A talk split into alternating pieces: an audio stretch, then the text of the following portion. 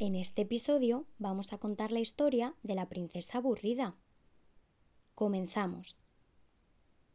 Aquí comienza la historia de una princesa de cuento que en su palacio vivía con enorme aburrimiento. Después de desayunar, como todas las mañanas, iba a divertirse un rato al estanque de las ranas. Ni las ranas ni los peces asomaban sus cabezas por el agua del estanque animaban a su Alteza. Echaba pan a los cisnes, acariciaba sus cuellos, miraba nadar los patos, aburriéndose con ellos. A veces daba paseos, también miraba el paisaje desde las torres más altas o jugaba con su paje. Vaya una vida más tonta, a sus padres les decía, contándoles cada noche todo lo que se aburría. Deja transcurrir el tiempo, la reina le aconsejaba. Como eres una princesa, nunca tienes que hacer nada.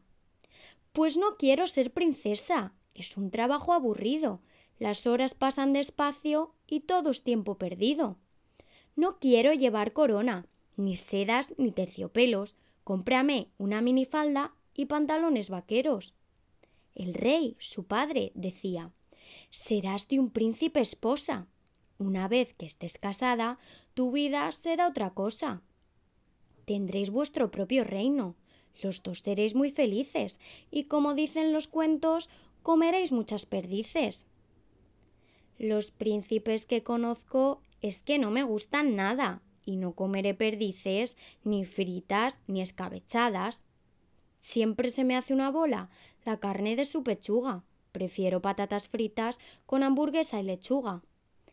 Pero, hijita, en un palacio, ¿cómo vas a comer esto? ¿Y con quién vas a casarte si no es con un príncipe apuesto? ¿Por qué tengo que casarme si me gusta estar soltera? ¿Acaso no somos libres?